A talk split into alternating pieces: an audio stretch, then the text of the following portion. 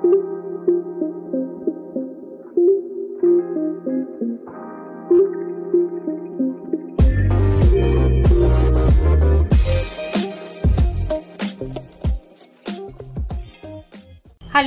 bienvenidos a los contenidos de Asesorías Migratorias.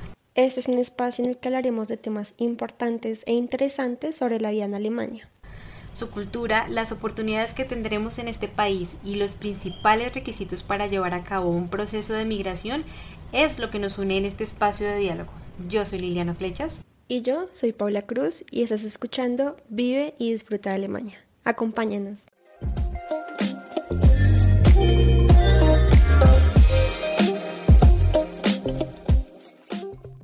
El éxito del cine en Alemania, una historia y una experiencia entre la cultura y el arte.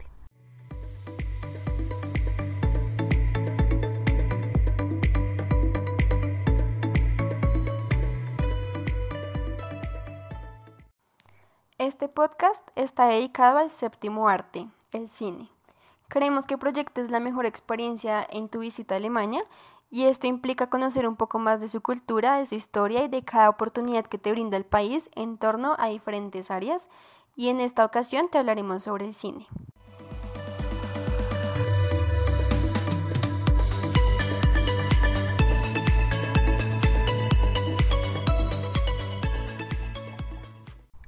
El cine en Alemania ha tenido una larga trayectoria y varios momentos importantes que determinaron el contexto histórico que atravesaba el país.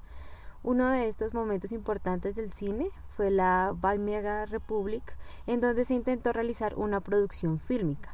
Sin embargo, hasta 1920 la industria cinematográfica dio un fuerte ascenso al expresionismo en la producción de películas mudas con directores como Robert Wiene y Friedrich Wilhelm, siendo este último uno de los más influyentes en la historia del cine alemán tanto así que Friedrich Wilhelm es el creador de Nosferatu, una de las películas más icónicas del cine a nivel global.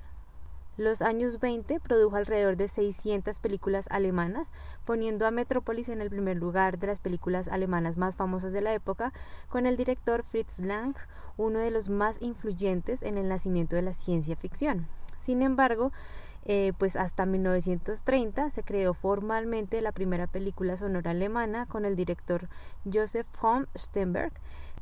La Deutsche Film Gesellschaft fue la compañía cinematográfica más importante de la Alemania Oriental ubicada en Babelsberg, que produjo cerca de 900 películas desde su creación y aproximadamente 3.000 cortometrajes y documentales. Gerd Golde fue el último director de la compañía en, el año de 1992. El recorrido histórico del cine alemán es bastante amplio y abarca distintas épocas que involucran sus conflictos, como la reconstrucción en la Alemania occidental y la Alemania moderna. La cinematografía alemana ha sido una expresión artística en la que se proyectan sus mismas historias y su desarrollo ha respondido pues, a los acontecimientos históricos del país eh, y también del mundo. Por ejemplo, eh, pues en la época de Weimar Republic, el cine de Alemania se producía con la intención de, pues, de representar el sombrío generado por la Primera Guerra Mundial. Por otro lado, en la Alemania Oriental ya la industria cinematográfica estaba un poco más orientada pues a la situación política del país y en la época de 1960 eh, los cinematógrafos eran un objeto político que pretendían satisfacer de cierta forma los intereses del líder del Partido Socialista pues de aquel entonces.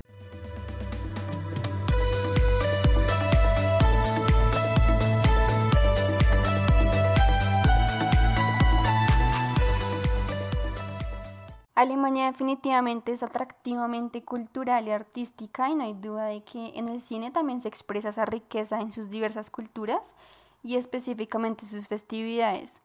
Como ya te contamos eh, en algunas de nuestros podcasts anteriores, Alemania es un país que entre muchas otras cosas también se caracteriza por ser el lugar en donde se celebran algunos de los festivales más grandes y concurridos del mundo. Eh, en el cine también eh, hay un espacio importante en estas fiestas que tanto enriquecen la cultura alemana. El Berlinale, el Festival de Cine de Berlín, es uno de los más importantes festivales de la industria cinematográfica a nivel mundial que trae artistas y espectadores de todas partes del mundo eh, cada año. La edición 69 de Berlinale fue en 2019, en donde se mostraron cientos de películas con la intención de competir para participar en los premios Golden and Civil Beers, entre las que se encontraba El vicio del poder por Adam McKay. El festival representa eh, la cinemateca de todo el mundo y es la oportunidad de los cinematógrafos y de los amantes del cine para reproducir e incentivar en la industria del cine la cultura, el arte y la innovación. Eh, pero bueno, Berlín no es la única sede de los festivales del cine, sino que Múnich también tiene un festival muy importante y reconocido en Europa y en el mundo. El Munich Film Awards es un festival anual de cine en Múnich que pretende conectar a cineastas de todo el mundo con la intención de darles eh, una oportunidad de competir sus producciones con expertos en el arte cinematográfico. También está DocFest Múnich, en el Festival Internacional de Cine Documental de Múnich, en donde se presenta una selección de, los mejores eh, documentales a nivel internacional.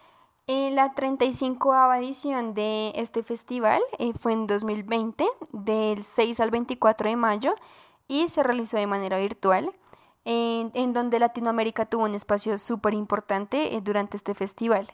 Se mostraron documentales eh, latinoamericanos, entre ellos estaban algunos como Suspensión por Simón Uribe, director de cine colombiano, y Silence Radio, un documental mexicano dirigido por Juliana Fanjul, directora de cine en Suiza.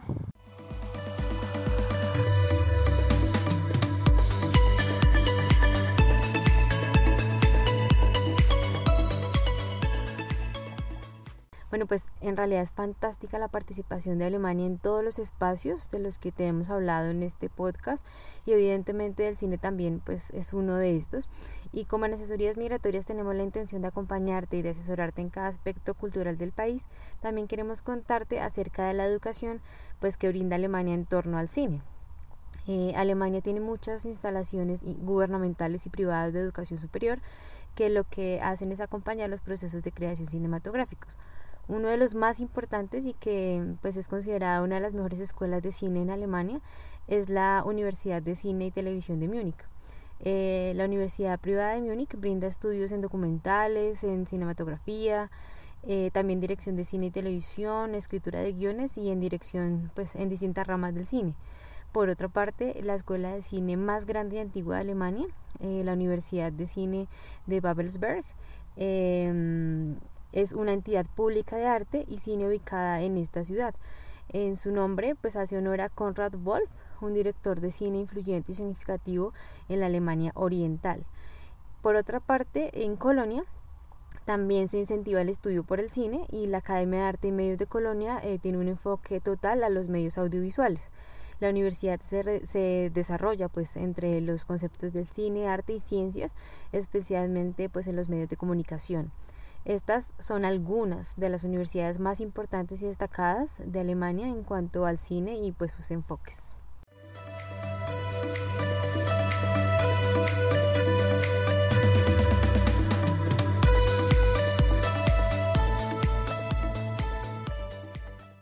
Esperamos que este podcast pues te haya gustado y que sigas animándote a visitar el país con el propósito que, que, esté dentro de tus objetivos. Aquí en Vive y Disfruta de Alemania queremos acompañarte en todo tu proceso de migración a Alemania para que finalmente tu estadía sea tan buena como tu expectativa.